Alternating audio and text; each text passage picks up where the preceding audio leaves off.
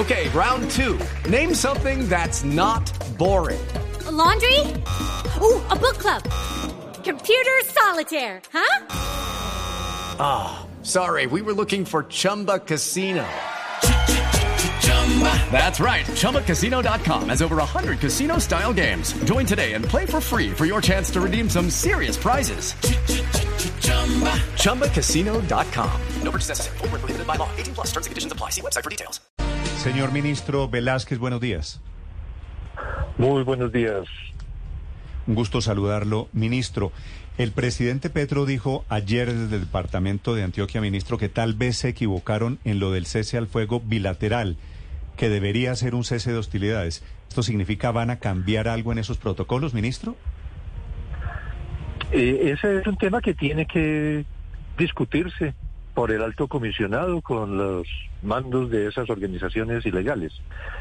Lo que se ha planteado es que el, simple cese al fuego, es decir, el cese de la confrontación armada entre las fuerzas legítimas del Estado y las organizaciones ilegales, es importante en cuanto que eh, genera, podría generar en los espacios una mayor tranquilidad, pero sin la garantía que efectivamente se eh, cese en las actividades ilícitas de esas organizaciones.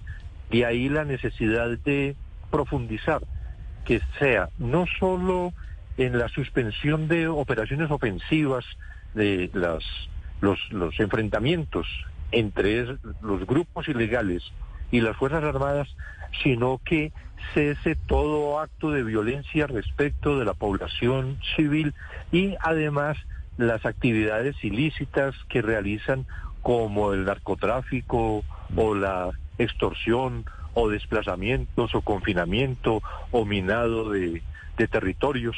Y hacia allá tiene que dirigirse estas conversaciones para que prontamente esto haga parte de los acuerdos iniciales ahora con el Estado Mayor Central, que es con quien se ha firmado el protocolo. Sí, Estado Central Mayor de disidentes de las FARC, dice usted. Sí, sí, Estado Mayor Central. Ya, ya, le pregunto eso. Ministro, pero déjeme salir de una duda. Usted como responsable de la fuerza pública, ejército y policía en Colombia, ¿qué balance tiene de estos 40 días que estamos cumpliendo de cese al fuego? ¿Quiénes lo cumplen? Porque la sensación creo que hay es que el ejército y la policía están cumpliéndolo, pero al otro lado ni el ELN ni disidentes de las FARC y menos el Clan del Golfo han dejado de hacer lo que hacían antes de cese al fuego. Bueno, ELN no está en, en este en el cese al fuego y respecto de él, por el contrario, las fuerzas militares han realizado operaciones ofensivas eh, importantes en estas últimas semanas. Respecto de, del Estado Mayor Central, ha, habido unas acciones de estructuras que pertenecen a esa organización, particularmente Nariño, Cauca, Antioquia, eh, que no han respetado el cese y que por esa razón, en que, las conversaciones que he tenido con el alto comisionado para que a su vez las transmita a los mandos del Estado Mayor Central es que tienen que imponer la disciplina entre todos los que dicen pertenecer a ese Estado Mayor Central para que hechos como los que hemos visto de presencia de hombres armados, uniformados en centros poblados, no vuelva a repetirse y esa es una exigencia que ahora con la suscripción del protocolo y tal como está además establecido como una de las obligaciones que tiene esa organización ilegal, no hacer presencia en centros poblados. Ministro, lo de Yarumal, en donde estuvo el presidente anoche, lo de Yarumal fueron disidentes de las FARC, esas imágenes, esos señores en uniforme militar, viejos guerrilleros heredados de las FARC, metiéndose a una escuela como Pedro por su casa, ¿eso fue disidentes de las FARC? Ese es eh, uno de los, de los hechos eh, graves realmente ocurridos. Aquí se ha sido de conocido como, como Gonzalito, el que está al frente de esa estructura. Hay una presencia también en la, en la región y hasta todo el Bajo Cauca de, del clan del Golfo. Una penetración, nos decían ayer en, en la instalación del puesto de mando unificado por la vida, una presencia creciente de eh, las autodefensas llamadas gaitanistas, el clan del Golfo en, en Yarumal y en la zona rural. Eh, esto, como lo he venido afirmando que es absolutamente inaceptable, tendrá que ser también el motivo de, de, discusión dentro de este mecanismo de veeduría y verificación porque no puede continuar una acción de esta naturaleza de ninguna de las estructuras del Estado Mayor Central. Ministro, usted es muy tajante, esto es inaceptable. Si es inaceptable, ¿por qué lo han aceptado? Es decir, ¿por qué pasa? En el primer momento, con la todavía no ratificación final del protocolo, decían desde la dirección de, del Estado Mayor Central en los en las explicaciones al alto comisionado que no había eh, existido una comunicación muy adecuada entre ellos que se encuentran en diferentes zonas del país y el mando central se encuentra es hacia hacia el Caquetá Meta. Entonces que dificultades en las comunicaciones. Otra explicación que, dieron es que se trataba de labores de pedagogía, que dentro de los protocolos está además previsto pedagogía sobre el cese. Pero en realidad esto para mí es también solamente una excusa que no explica realmente esa violación al cese. Ahora con el mecanismo instalado, un grupo tal como eh, ha quedado integrado en el que se va a discutir cada uno de estos eh, hechos, de estos incidentes o de violaciones graves que se presenten. Yo espero que se tomen todos los correctivos necesarios para que efectivamente situaciones como estas no se vuelvan a presentar. Ministro, debo hacer una pregunta muy respetuosa pero directa. ¿Quién maneja, quién lidera la situación de los protocolos y el papel de la fuerza pública en las zonas en las que hace presencia, en particular este grupo de disidencias de Iván Mordisco. ¿El comisionado de paz Danilo Rueda o lo hace usted como ministro de Defensa? La actividad de fuerza pública es responsabilidad del ministro de Defensa los temas de las conversaciones de paz, de los diálogos, de los acercamientos, de las discusiones que tengan con esas organizaciones es del alto comisionado. El alto comisionado no tiene ninguna competencia respecto de la fuerza pública. Lo mismo que el ministro de Defensa no tiene mm. ninguna injerencia en los diálogos que, que se realizan. Pero, ministro, se lo pregunto porque en el episodio de Yarumal, por ejemplo, los eh, comandantes del ejército dijeron que no podían llegar a la zona en la que de manera descarada los disidentes de las FARC estaban adoctrinando niños porque tenían que consultar primero a la oficina del comisionado de paz, que había un limbo allí en torno a qué se podía y qué no se podía combatir, porque estábamos en teoría en un cese bilateral. Entonces no hay al final una, indefinición sobre quién manda sobre qué debe hacer la tropa en los sitios en los que están cometiendo infracciones integrantes de las disidencias y de otros grupos? No, no, no. No hay una indefinición. Inclusive el ejército, tan pronto se tuvo conocimiento de esa presencia, empezó el desplazamiento hacia hacia ese lugar. Ministro, no es cierto, no es cierto que los comandantes no es cierto que los comandantes del ejército en la zona de Yarumal pidieron a Bogotá que les dijera cómo actuar y Bogotá no les dijo nada? Yo no tengo conocimiento de eso y creo que no podría suceder. Los comandantes de las fuerzas militares, del ejército, de la armada, de la fuerza aérea, tienen muy claras cuáles son sus facultades cuál es la actividad que ellos pueden desarrollar en esta, en medio de, del cese al fuego. Y tienen unos, unos lineamientos que se han dado desde el Ministerio de Defensa y que el comandante general de las fuerzas militares ha radiado hacia todos los hombres en el país. Ayer precisamente hablaba con el general Giraldo sobre eso y me decía cómo ha venido difundiendo los lineamientos que desde el Ministerio de Defensa se le han dado a las fuerzas militares. I'm Victoria Cash. Thanks for calling the Lucky Land Hotline. If you feel like you do the same thing every day, press 1. If you're ready to have some serious fun for the chance to redeem some serious prizes, press 2. We heard you loud and clear. So go to LuckyLandSlots.com right now and play over 100 social casino-style games for free. Get lucky today at LuckyLandSlots.com. Available to players in the U.S., excluding Washington and Michigan. No purchase necessary. VGW Group. Void where prohibited by law. 18 plus. Terms and conditions apply.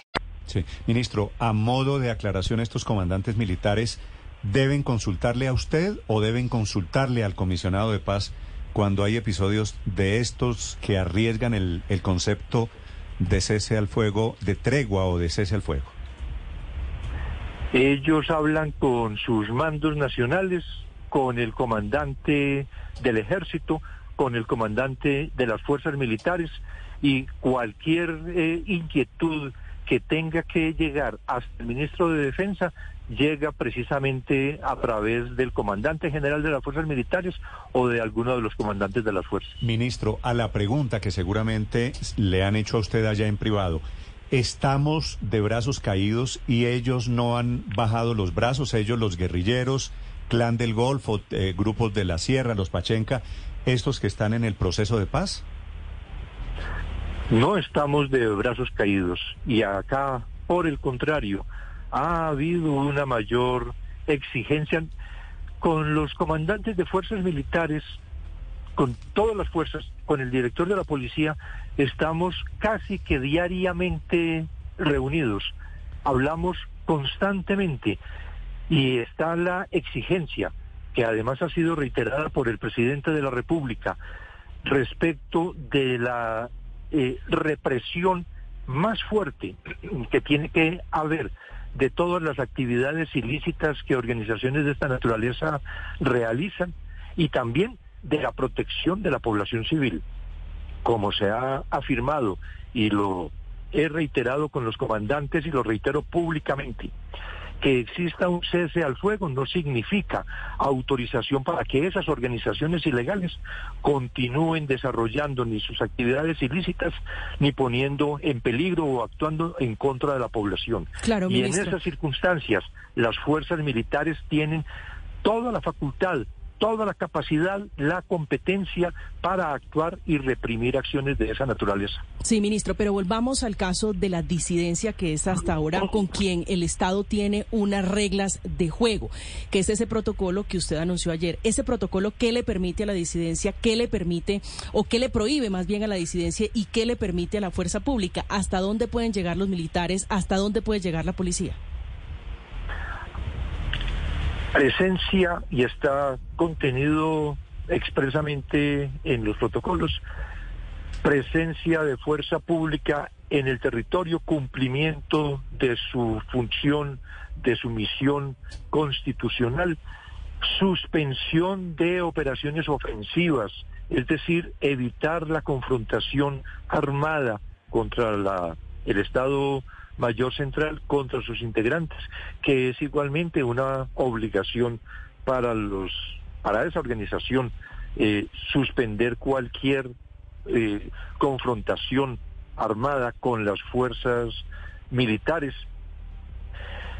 Eh, prohíbe la presencia en centros poblados de hombres armados uniformados, prohíbe el tránsito por vías primarias, prohíbe naturalmente el ataque a la población civil eh, y siempre reivindica, como tiene que ser, la competencia, las facultades de las fuerzas militares para continuar desarrollando sus operaciones en el territorio nacional siempre que no implique la confrontación armada. Y aquí una, una claridad también respecto de esta situación, porque es que como se ha dicho, como lo hemos repetido, el presidente de la República, eh, nosotros mismos, el que exista un cese al fuego no significa autorización para que se continúe realizando actividades delictivas. Y lo hemos dicho con claridad, lo saben los comandantes. Si existe, por ejemplo, en las actividades que tiene que desarrollar fuerza pública contra el narcotráfico, un laboratorio de cocaína que tiene que destruirse, es responsabilidad de las fuerzas militares y de policía proceder a la destrucción de ese laboratorio. Hmm. Si hay una defensa armada por parte de la organización ilegal de esa estructura delictiva, de ese laboratorio, las fuerzas militares tienen también Pero- toda la competencia, la facultad para repeler ese ataque que reciben. Sí, ministro, pero quiero enfocarme en la disidencia de las FARC. Le repito que es con quien hay los protocolos, a pesar de que el presidente Petro en diciembre Bueno, anunció una parte de una la disidencia, parte. la de Iván Mordisco. el Estado Mayor, sí, porque se anunció con la segunda Marquetalia, con las autodefensas gaitanistas y con el grupo Sierra Nevada y con el ELN que finalmente salió a desmentir. En la práctica, Y cuando ministro. hablamos de Estado Mayor Central, estamos hablando precisamente de una de las fracciones de las disidencias de las FARC. Sí. El otro es el de la nueva Marquetalia, la Sí, segunda Marquetalia. pero ¿qué pasa, ministra, en la práctica si todos esos protocolos, eso que usted nos acaba de enumerar, se rompe, se viola? ¿Qué debería pasar? Ah, si se rompe, si no hay cumplimiento del cese, si hay incidentes o graves incumplimientos, simplemente lo que tiene que pasar es que no continúa el cese. Esto no es una declinación de la autoridad del Estado. Esta es una posibilidad para generar unas mejores condiciones para la negociación eh, con esta organización ilegal no significa que se va a tolerar acciones graves de violación a- al cese por parte de esa organización. Es decir, aquí no es una claudicación del Estado y eso tiene que quedar suficientemente claro. Una cosa es generar condiciones para el mejor suceso de, de los diálogos de paz y otra una inactividad o una inacción o aceptación del Estado de las conductas ilícitas de esas organizaciones. Sí, señor Y ministro. eso sí tiene que quedar suficientemente claro. Sí, ministro, una pregunta final. ¿Qué pasó con la idea de concentrar a todos estos grupos para crear, a partir de esa concentración geográfica, una verificación y cierto control del proceso de paz total? ¿Eso sigue en firme o ya lo Ese- descartaron? No, no, no, no. Ese es un, un tema, el primero de discusión que tiene que abordar el alto comisionado con esa organización. La concentración, lo hemos dicho, lo dijo también el presidente Petro en el día de ayer en, en Yarumal, la concentración es el mecanismo más efectivo para impedir que continúen desarrollando las actividades criminales, todas estas actividades ilícitas. Y si la voluntad es efectivamente de dejar de realizar esas actividades, pues las organizaciones tienen que aceptar la concentración. Sí. Lo que estamos ahora con y previsto en los protocolos es la georreferenciación que se está haciendo, que se va a hacer más bien, entre el Estado Mayor Central y las fuerzas militares, de manera que las- la organización ilegal suministrará eh, las, sus ubicaciones en un territorio para que, convenido con fuerzas militares, se determine claramente ese espacio que han venido ocupando las organizaciones para evitar las confrontaciones. Sí. Pero de la Pero- georreferenciación pero, ministro, esta- tiene que pasarse a la concentración. Eso le iba a decir yo, esta georreferenciación, que es decir dónde estamos, ¿no? Como, como jugando cuclillas cuando uno era chiquito diciendo estoy aquí, eh, sería el primer paso para llegar a una concentración, a una el primer especie... paso hacia la concentración y estamos plenamente de acuerdo, Néstor. Esto tiene que llevar esa a la, a la concentración. Sí. Ministro, También sí. estamos afirmando, una georreferenciación no puede eh, coincidir con espacios, con rutas de narcotráfico, con espacios de, de, laboratorios. Si estas organizaciones dicen que no realizan actividades de narcotráfico, pues que lo demuestren también en la práctica, okay. aceptando que no están, que no van a ocupar espacios, corredores de, de tráfico de drogas. ¿Y en qué, en qué zonas están pensando? ¿Ya tienen algo claro? ¿Dónde sería cada zona de concentración? ¿Cada grupo diferente en una zona diferente? Eh, lo más probable es que fuera en zonas diferentes, pues de acuerdo con, con los espacios que, que históricamente han ocupado, pero ese es un tema de, del alto comisionado en el que las conversaciones que él tenga con el Estado Mayor Central, de manera que, mm. que no tengo yo ahora más comentarios sobre eso. ¿Y cómo harían, ministro, para que eso no se vuelva 10 caguancitos? Es decir, cada, cada caguán chiquito dependiendo cada zona que domina cada uno de los grupos? Con un control efectivo de parte de fuerzas militares. Y en eso tenemos toda la decisión y la voluntad. Y ha sido además en el planteamiento que de manera permanente el general Giraldo, comandante de las fuerzas militares, ha hecho en todas las reuniones y de la capacidad que ellos tienen que demostrar, las fuerzas militares, del control efectivo de los territorios para evitar justamente esto que plantea, que sea una multiplicación de caguancitos. Pues como seguramente a usted se lo dijeron, ministro, la semana pasada, o lo debió escuchar, aquí estuvo el fiscal y dijo que estaba de acuerdo, que le parecía que eso era más controlable, ¿no? Sí, claro, sí, es, es realmente más controlable y esa por eso es una, una aspiración. Y en las instrucciones del presidente Petro al alto comisionado se ha referido expresamente a este tema de la concentración. Vale. Señor ministro, gracias por acompañarnos esta mañana. Le deseo feliz día. Muchas gracias. Igualmente y feliz día del periodista para todos. Ah, gracias, señor. Muy amable. Iván Velázquez es el ministro de Defensa de Colombia. Gracias, ministro. Adiós.